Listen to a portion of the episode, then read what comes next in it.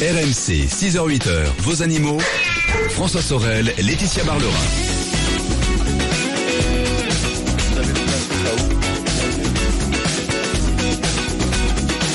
C'est le retour du week-end des experts. Un bon dimanche. Merci d'être avec nous. C'est RMC. Laetitia Barlerin toujours à mes côtés. Je vous rappelle que jusqu'à 8h, donc, ce sont les animaux, comme chaque dimanche. Et puis tout à l'heure, entre 8 et 10, ce sera l'automobile avec Jean-Luc Moreau. Euh, deux heures dédiées à l'automobile. Tout à l'heure, on parlera de la fin des voitures thermiques. Hein, cette annonce explosive, c'est le cas de le dire, annoncée par Nicolas Hulot. En 2040, plus de voitures à moteur, en tout cas à moteur thermique. On verra ça tout à l'heure. Et on fêtera aussi les 60 ans de la Fiat 500 avec Jean-Luc. Mais dans l'immédiat, Laetitia Barlerin, deuxième partie dédiée aux animaux avec l'animal au secours de l'homme. Et oui, vous connaissez peut-être la zoothérapie Oui. ou la thérapie assistée par l'animal. Euh, et nous avons avec nous Baudouin Duriez, qui est directeur de euh, l'AFSTA, qui est l'association française de thérapie assistée par l'animal. Baudouin, bonjour, merci d'être avec nous en studio. Bonjour. Alors, vous avez fondé il y a 11 ans l'AFTA, qui donc propose de la thérapie assistée par l'animal, zoothérapie, euh, animal thérapie, médiation animale. Il y a beaucoup de noms hein, pour euh, pour ce terme. Alors, dites-nous en quoi consiste la médiation animale. La médiation animale, c'est simplement le fait de pouvoir interagir avec une personne grâce à l'animal. C'est-à-dire que l'animal va vraiment jouer le rôle de médiateur entre deux personnes. C'est pas le thérapeute. C'est pas le thérapeute. L'animal n'est jamais le thérapeute. C'est juste un rôle d'accompagnement du thérapeute. Alors, et que- euh, comment fait-il justement, comme, euh, enfin, quel est ce lien qu'il y a entre euh, la personne, euh, alors la personne, c'est souvent personnes âgées, enfants, handicapés, personnes à problème. Quel est ce lien qui se fait entre l'animal et cette personne? Parce que l'animal ne parle pas. L'animal ne parle pas, mais il communique quand même.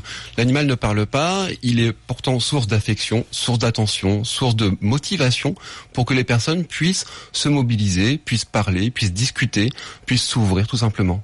Et comment on l'explique ça? Ça, c'est l'attrait de l'animal. L'animal a un regard neutre, l'animal a un regard bienveillant, l'animal est facile à comprendre, l'animal aime, nous aime, et on aime l'animal. Et il nous aime, euh, il nous juge pas surtout. Exactement.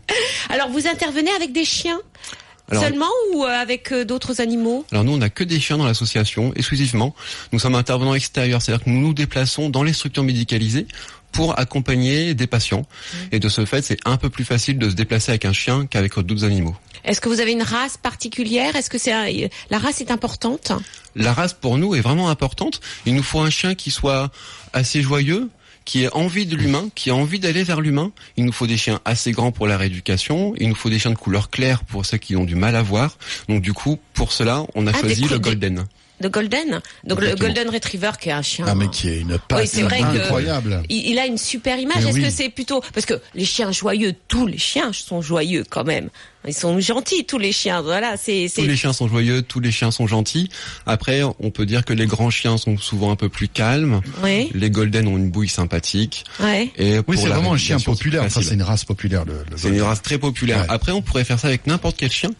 Après, je doute que si on vient avec un Doberman, l'attrait de la personne, l'attrait du patient soit Et- aussi. euh, Mais c'est marrant l'image qu'on a des chiens quand même, hein, parce que Doberman, c'est vrai qu'on Bah a oui. dans euh, beaucoup de personnes pensent que c'est un chien méchant parce que c'est un chien de garde et qu'il a été euh, élevé pour ça. Oui. Bon après, c'est n'importe quel animal. On peut tout à fait euh, de faire un petit Chihuahua, un chien extrêmement méchant, et un Bosseron, un Doberman, en faire un chien extrêmement gentil. Après, c'est beaucoup la personne, le maître qui est derrière, qui va faire, qui va influencer sur le chien.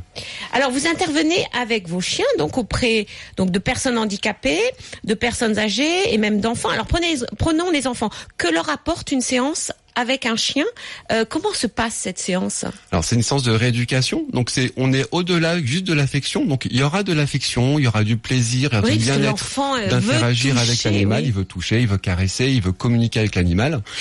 Après il y a des objectifs thérapeutiques, c'est-à-dire que nous on va aller un peu au-delà de la simple interaction. Ça veut dire que pour chaque enfant il y aura des objectifs, c'est-à-dire que les médecins nous fixent des objectifs.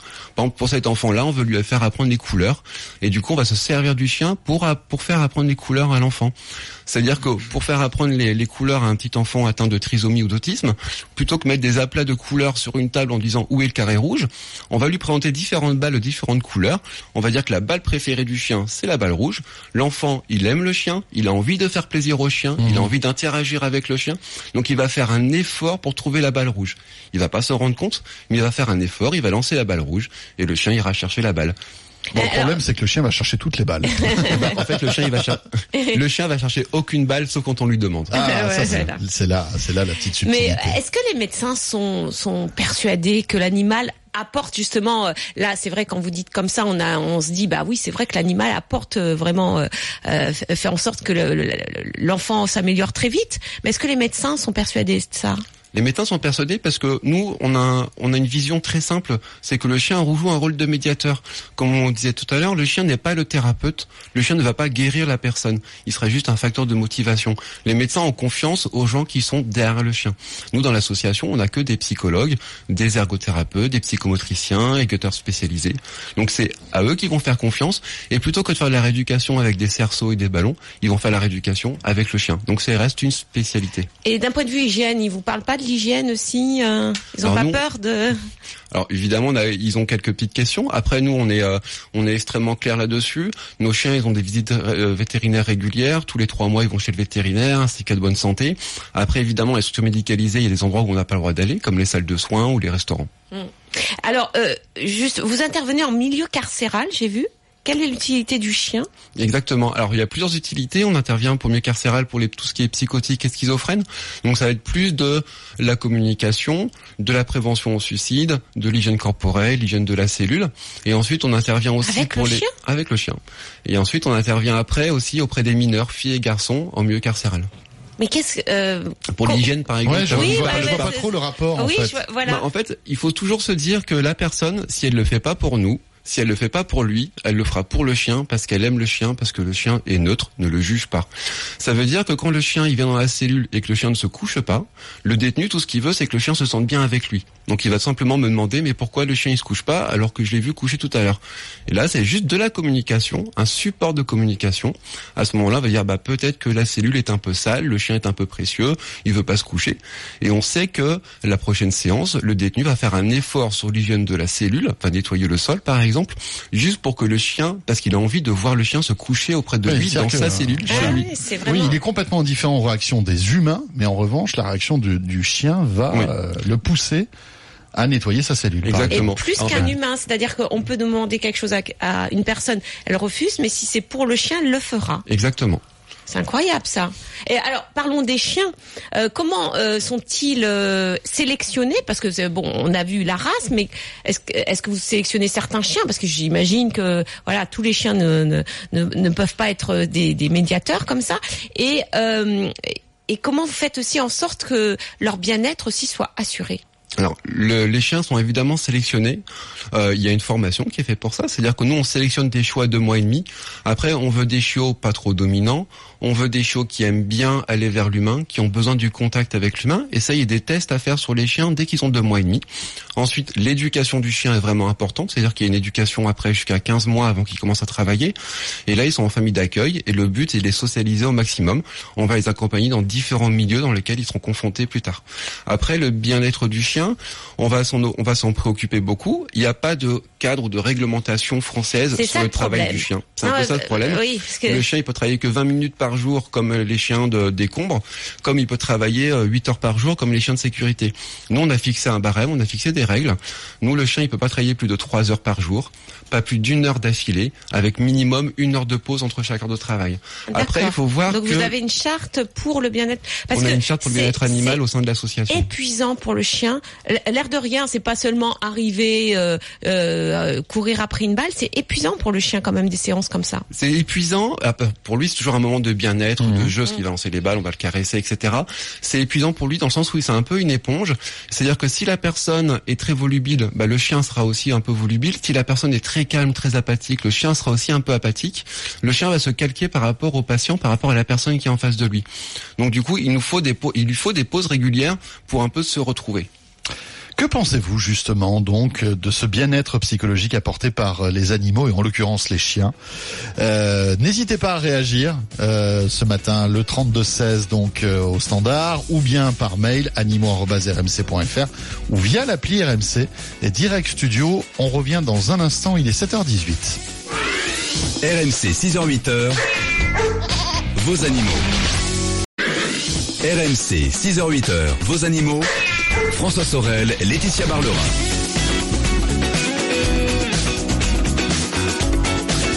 C'est le retour du week-end des experts, les animaux. Tout à l'heure avec Laetitia, dans quelques minutes, on reviendra sur euh, euh cette... Euh, on va dire cette, cette histoire incroyable, hein, 200 chats qui euh, ont disparu il y a quelques semaines de cela. C'était à Saint-Pierre-sur-Mer, on en avait parlé il y a quelques Voilà. temps. Et on soupçonnait un empoisonnement Oui. massif, bien sûr. Voilà, on pensait que c'était un acte malveillant, mais visiblement... Bah, Les euh, premières autopsies pensent plutôt à un problème de virus, de calicivirus. On, va- Exactement. on en parlera tout à l'heure et puis on va vous expliquer ce qu'est le troc de la garde de son animal. C'est quelque chose d'assez tendance et pour les vacances ça peut être assez pratique. On en parle dans quelques minutes. Mais dans l'immédiat, Laetitia, on évoque le bien-être psychologique euh, eh bien de l'homme grâce aux animaux avec notre invité Baudouin Durier qui est avec nous en studio. Voilà, qui est directeur de l'Association française de thérapie assistée euh, par l'animal. Et je crois qu'on a un témoignage de Laurence. Qui est avec nous. Bonjour a- Laurence. Euh, Laurence, bonjour, bonjour. Bonjour Laetitia, bonjour à toute l'équipe. Bonjour. Bonjour. Alors, Bonjour. euh, la thérapie assistée par l'animal, vous connaissez? Alors oui, un petit peu par hasard. Oui. Euh, c'est mon histoire. Donc moi, je suis euh, alcoolique abstinente depuis à peu près 8 ans. Et j'avais touché également à certaines drogues. Alors je me suis soignée et euh, j'ai passé des diplômes en pratique addictive. Oui. Et tout à fait par hasard, dans le cadre de ma reconstruction, j'ai adopté un petit chien que j'étais chercher à la SPA. Elle Oui. s'appelle LOL.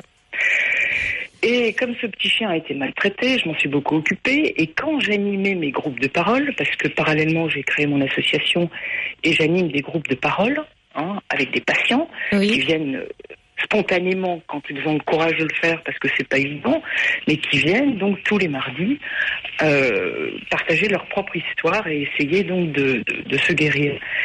Eh ben, figurez-vous que depuis un an, j'ai pris une petite lol avec moi parce que je voulais pas la laisser toute seule et je l'ai installée sur mes genoux. Et Et c'est incroyable le résultat qui, qui s'est produit en un an.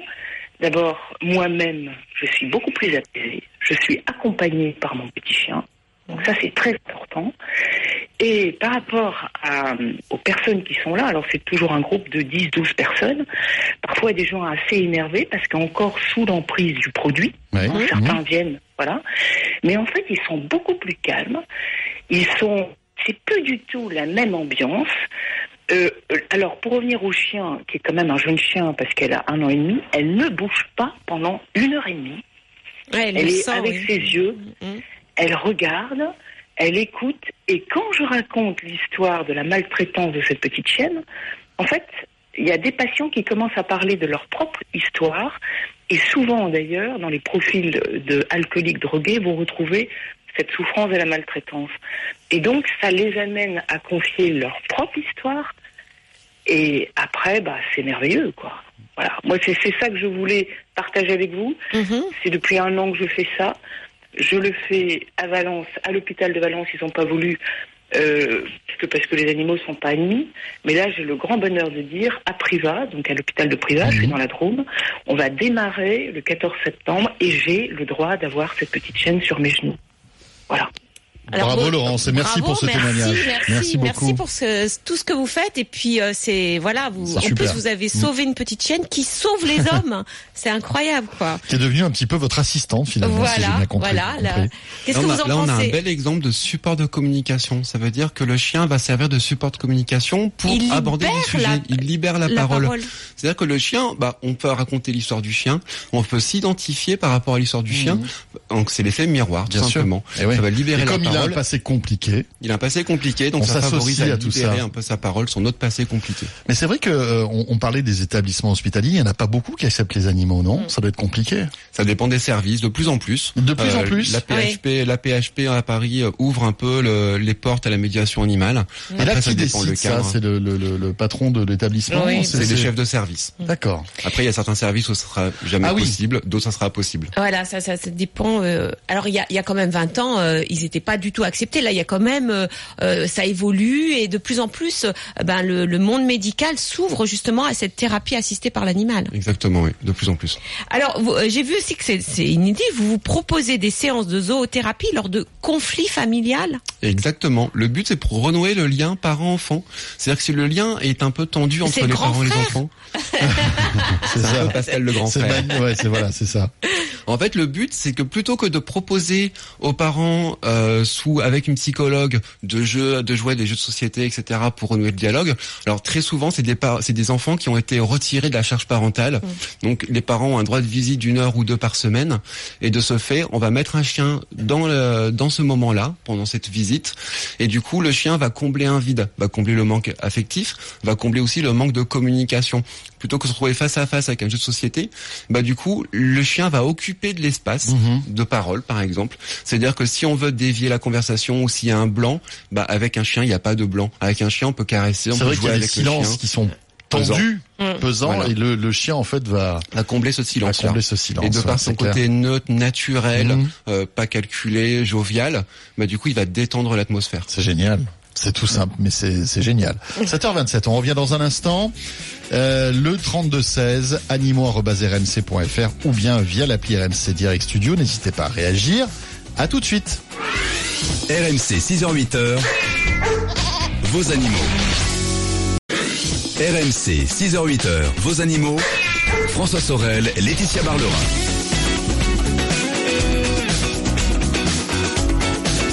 Il est 7h33, c'est RMC, le retour du week-end des experts animaux avec notre vétérinaire Laetitia Barlerin. Dans quelques instants, on parlera de calicivirose. Est-ce que vous savez ce que c'est? C'est peut-être euh, il y a une maladie qui est à l'origine de la mort de 200 chats. On va en parler dans quelques instants. Et puis on va évoquer aussi le fait de pouvoir troquer la garde de son animal pendant les Et- vacances. Ça peut être bien pratique. Bien pratique pour cet été et bien économique aussi. Alors, nous sommes toujours avec euh, Baudouin Duriez, qui est directeur de l'Association française de thérapie assistée par l'animal. Donc, on voit, on a vu avec vous euh, ce que vous proposez. Alors, euh, beaucoup de personnes veulent être euh, médiateurs euh, animaliers, c'est-à-dire bah, la personne qui est avec le chien et qui va faire les séances. Comment devenir médiateur animalier? Alors, le plus simple, c'est de considérer le chien comme un médiateur, comme une spécialité. Donc, avant tout, pour faire de la médiation animale, il faut avoir le diplôme et le métier requis en amont. Ça veut dire que quand on veut faire de la thérapie assistée par l'animal, il faut tout simplement être thérapeute. Si on veut faire de l'animation assistée par l'animal, il faut être animateur. D'accord. Donc il faut avoir d'abord ce métier-là et après éventuellement inclure euh, le chien dans la thérapie. Exactement. Alors vous proposez aussi des euh, d'être famille d'accueil pour futurs euh, chiens médiateurs. Donc recevoir à la maison des golden retrievers de deux mois, c'est ça? Exactement. On reçoit des petites peluches de deux mois et demi qu'on est en charge d'éduquer, de socialiser jusqu'à leurs 15 ans. Euh, 15 mois. Ah oui, bah oui. Parce que 15 ans, On peut, on 15 ans, peut les garder un peu 15 longs. ans, mais bon, après, donc ça veut dire jusqu'à 15 mois. C'est un peu comme les, les familles d'accueil pour futurs chiens guides d'aveugles. On les garde jusqu'à 15 mois et après, on les, on, on vous les confie, enfin, euh, vous, vous les reprenez pour les éduquer, c'est ça? Exactement. On va les reprendre pour après les confier des intervenants qui vont intervenir dans la structure médicalisée. Donc c'est vraiment une action de, de bénévolat auprès Mmh. des chiots pour les prendre, les accompagner, les éduquer. Tout ça encadré et soutenu par l'association évidemment. Oui, c'est-à-dire qu'on a quand même, il faut donner des, une éducation de base aux chiots. Et ça, vous les encadrez, vous encadrez les familles. Exactement, oui, et vous en avez besoin dans toute la France Alors on est vraiment centralisé sur l'île de France pour tout ce qui est famille d'accueil. D'accord. Très bien. Ben voilà, le message est passé quand même. Hein. Parfait. Merci, beaucoup, Baudouin. merci. Donc je rappelle, votre association, c'est l'association française de thérapie assistée par l'animal, qui fait partie d'ailleurs de l'arche des associations. Merci beaucoup. Merci. Euh, Laetitia, on va aller maintenant à Saint-Pierre-sur-Mer. On avait parlé de cette histoire incroyable il y a quelque temps de cela. Euh, on Oh. pensait au départ à un acte malveillant. 200 chats, plus de 200 chats avaient disparu là-bas. Voilà, c'est une petite ville balnéaire, hein, Oui. donc euh, et on avait eu un témoignage d'une personne qui avait perdu ses chats. Oui, qu'il y en avait beaucoup et qu'ils les avaient tous perdus. Voilà. Et on se demandait ce qui s'était passé. Voilà, et il y a une enquête qui a été ouverte euh, et des autopsies qui ont été faites. Alors les premières autopsies, je dis bien les premières parce qu'il y en aura d'autres, euh, ben euh, avance plutôt la thèse d'un virus euh, retrouvé sur plusieurs chats, le calicivirus. Et nous sommes avec le docteur Brice Reynolds de l'école nationale vétérinaire de Toulouse pour connaître un petit peu plus cette maladie. Brice, bonjour.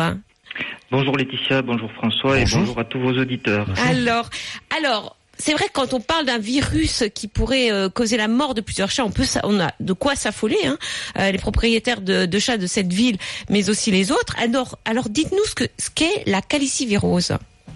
Eh bien, la calicivirose, c'est la maladie qui est éventuellement observée à la suite de l'infection d'un chat par un calicivirus félin.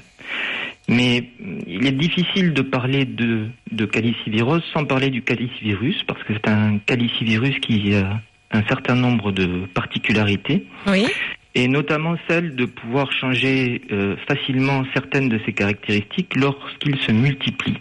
C'est-à-dire il donc- peut évoluer comme le virus de la grippe, par exemple. Absolument, c'est une comparaison qui est tout à fait euh, appropriée.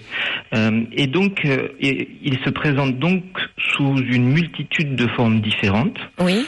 qu'on appelle des souches ou des variants, et qui sont susceptibles d'avoir des propriétés également différentes, notamment en termes de pouvoir pathogène. Et donc, euh, il existe potentiellement autant de calicivirose ou de formes de calicivirose que de souches ou de variantes de calicivirus. Bah, la forme qu'on connaît le plus. euh, et celle pourquoi on, on vaccine aussi le chien, le chat, euh, c'est euh, qui fait partie du syndrome coryza. Le coryza, c'est vraiment une maladie que connaissent beaucoup de propriétaires de chats. Absolument. Alors, simplement à propos du coryza, ce que je voudrais dire, c'est que le, terme de coryza est un terme qui fait peur, euh, notamment à, à tous ceux qui possèdent des chats.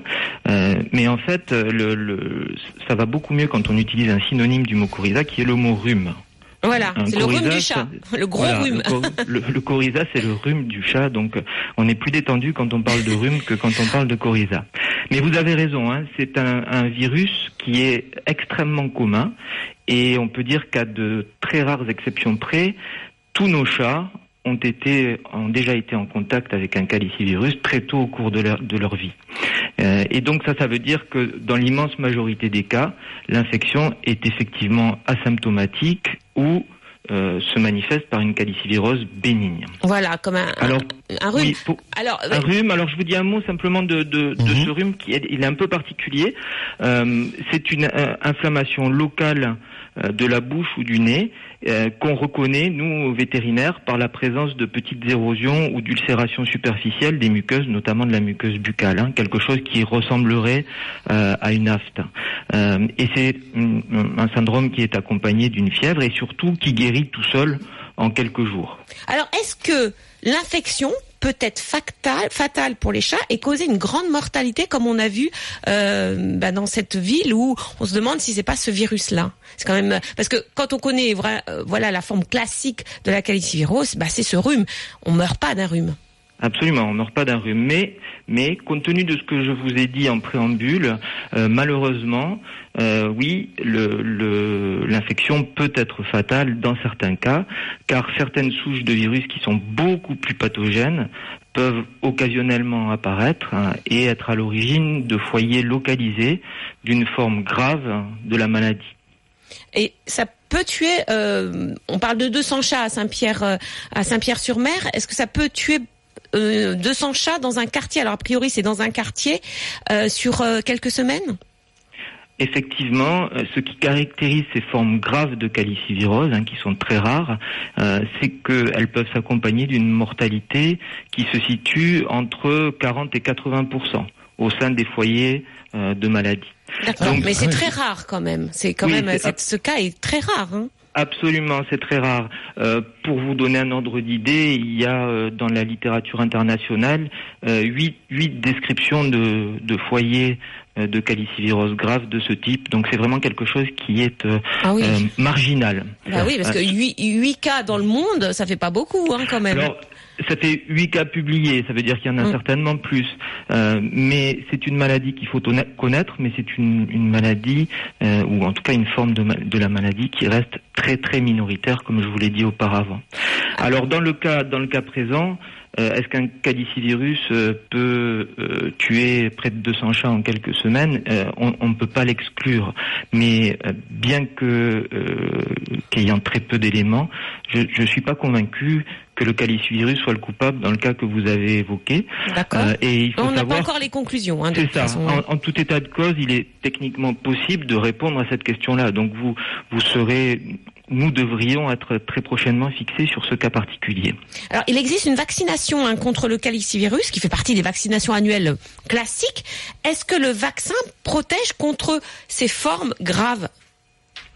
Alors, par rapport à la, à la vaccination, euh, il s'agit effectivement d'un vaccin qui est considéré comme un vaccin essentiel, euh, qui est unanimement recommandé, et il est très important que nous continuions à vacciner tous nos chats contre ce virus, notamment pour maintenir une bonne immunité de, de, De la population. Donc ça, c'est le premier message. hein. Très important de continuer à vacciner euh, les chats contre ce virus. Cependant, euh, compte tenu de la variabilité du, du calicivirus félin, il est assez difficile ou impossible d'obtenir une protection complète euh, contre tous les variants circulants et Mm. donc contre toutes les formes de la maladie.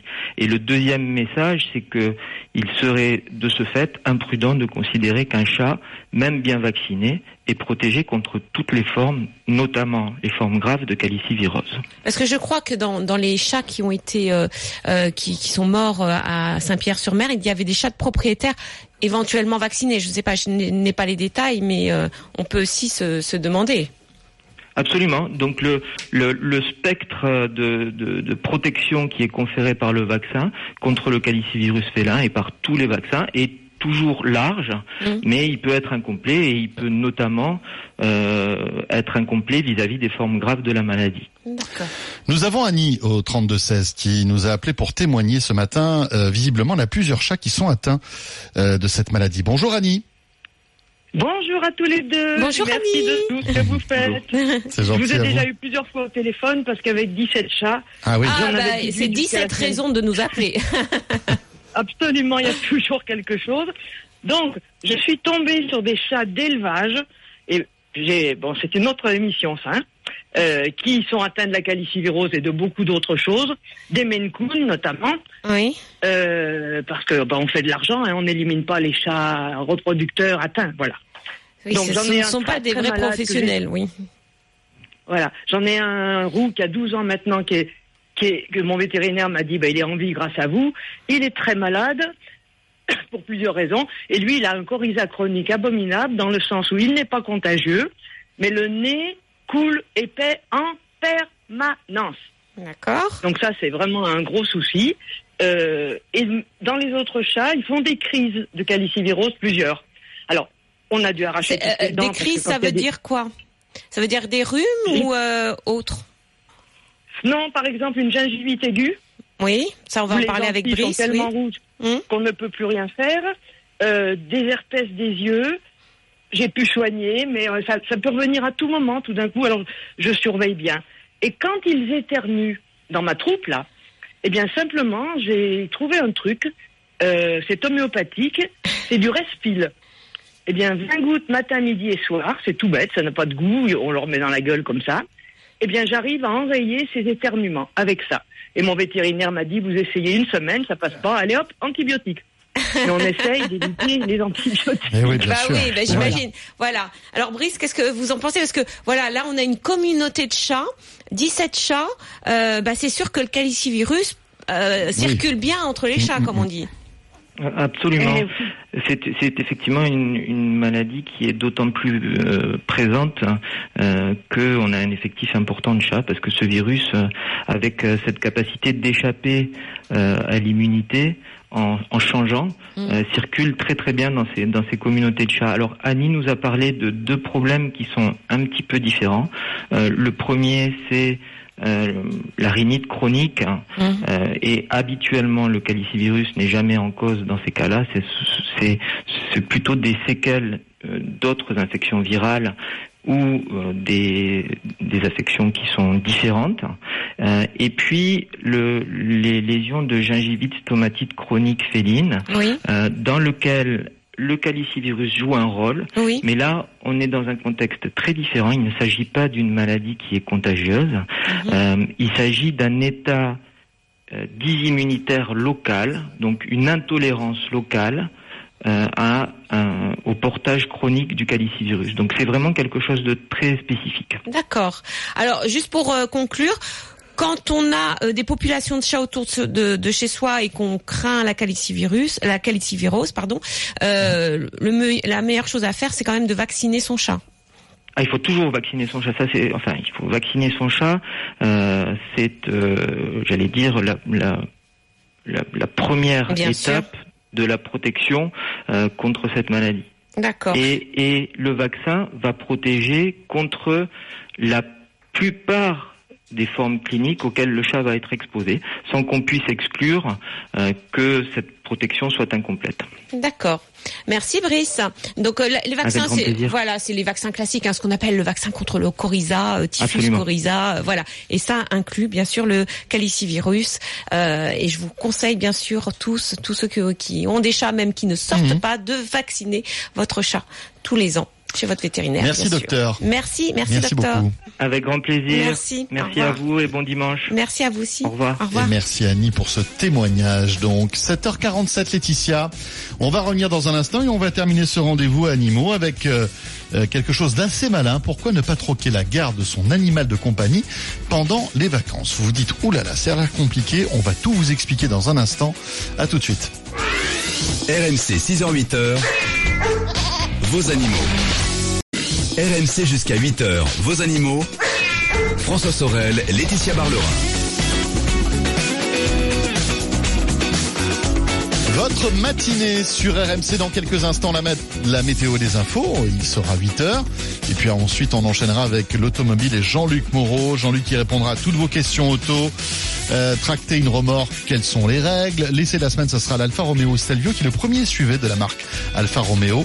On parlera aussi d'une autre marque italienne tout à l'heure, c'est Fiat qui fête les 60 ans de la Fiat 500. Je suis persuadé Laetitia que vous craquez tout comme tout le monde hein, d'ailleurs sur la petite Fiat 500. Et J'en ai une. Eh bien voilà.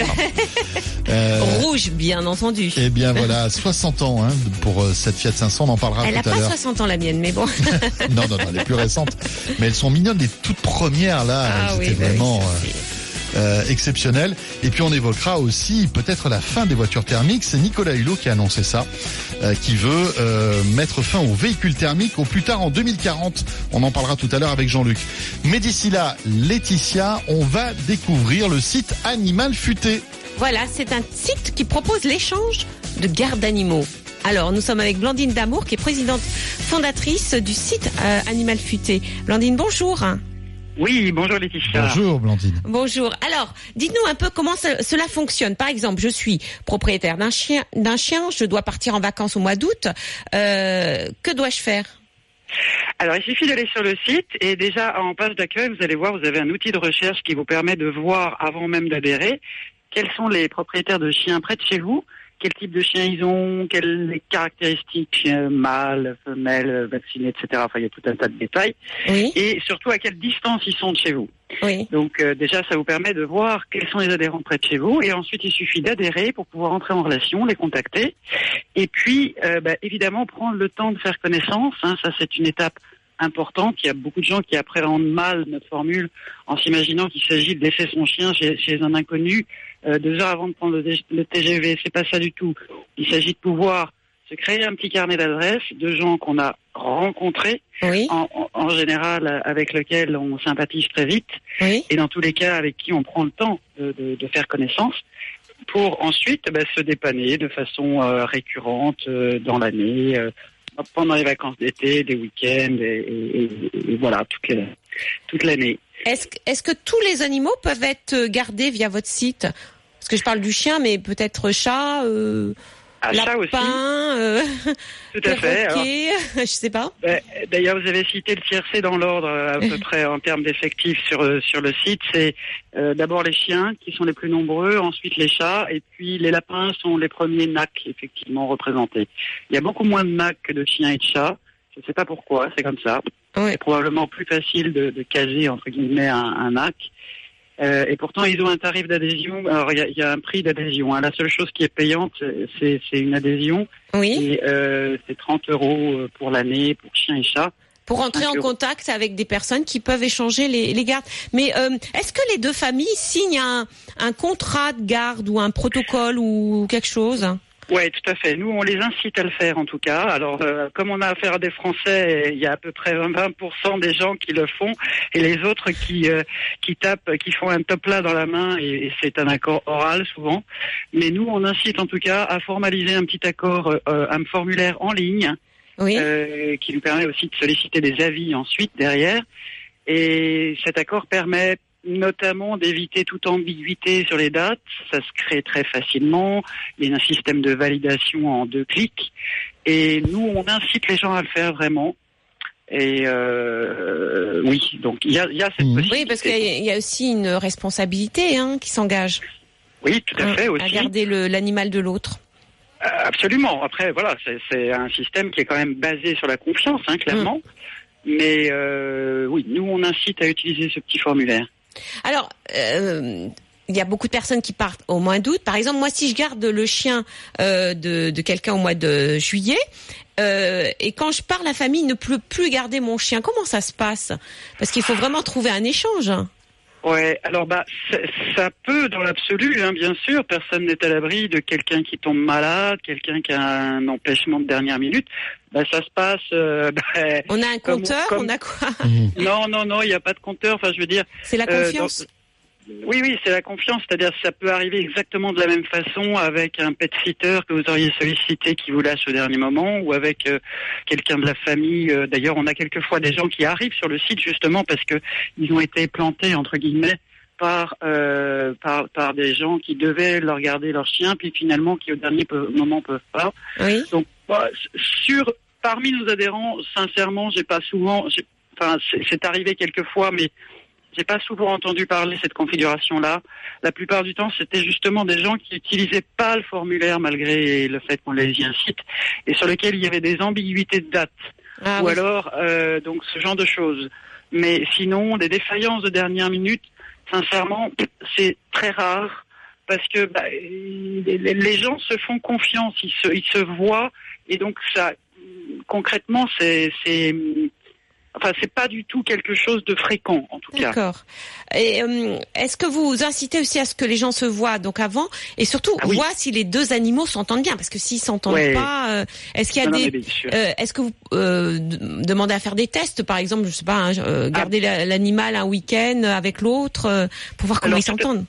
Tout à fait. Nous, quand ils s'inscrivent, quand, quand les adhérents s'inscrivent, on leur envoie tout un, ensemble de conseils qui correspondent à notre euh, expérience du site, parmi lesquels, évidemment, la, le premier conseil, c'est de se rencontrer avec les animaux. Hum. Mais euh, c'est la première chose qu'ils font de toute façon, même sans qu'on leur conseille, parce que c'est tellement intuitif de vérifier que deux toutous vont s'entendre en particulier, euh, que euh, ils le font de toute façon, oui, bien sûr. Et ça, les gens sont, qui ont des animaux sont parfaitement conscients que ben mal-mal, par exemple, il peut y avoir des, des, des Oui, bien problèmes de euh, chiens dominants, etc. Donc euh, ils le font de façon euh, tout à fait naturelle et, et intuitive. Il paraît que de belles histoires se nouent autour de ces gardes de- d'animaux. Oui, ben oui, oui. On- on- très souvent, les gens se se créent vraiment un petit carnet d'adresses euh, euh, et, et deviennent amis. Et on a de belles histoires, effectivement. Alors, par exemple, bon, là, j'en ai une en tête. C'est euh, une Italienne qu'on est allé euh, euh, filmer pour faire une petite vidéo de témoignage qui arrive à Paris, qui connaissait personne et qui, par l'intermédiaire, parce qu'elle avait un chat, euh, a rencontré euh, des adhérentes animales futées. Et puis, euh, j'ai trouvé son histoire touchante parce qu'elle racontait que ça, ça lui a permis effectivement de se créer un- quelques contacts à Paris, ce qui n'est pas si évident quand, quand on connaît personne. Et son témoignage finissait par, et à la fin, on est allé faire de la salsa sur les bords de Seine avec, avec son adhérente. J'ai trouvé ça super.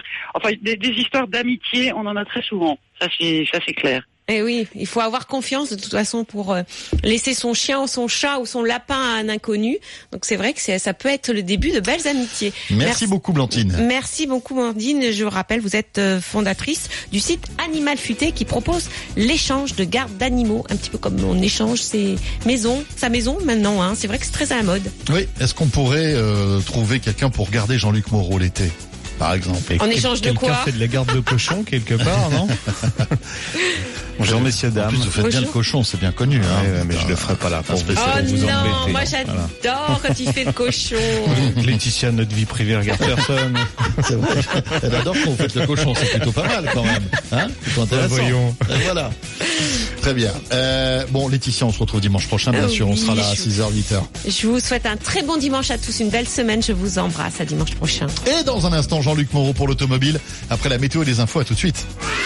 Retrouvez le week-end des experts en podcast sur rmc.fr.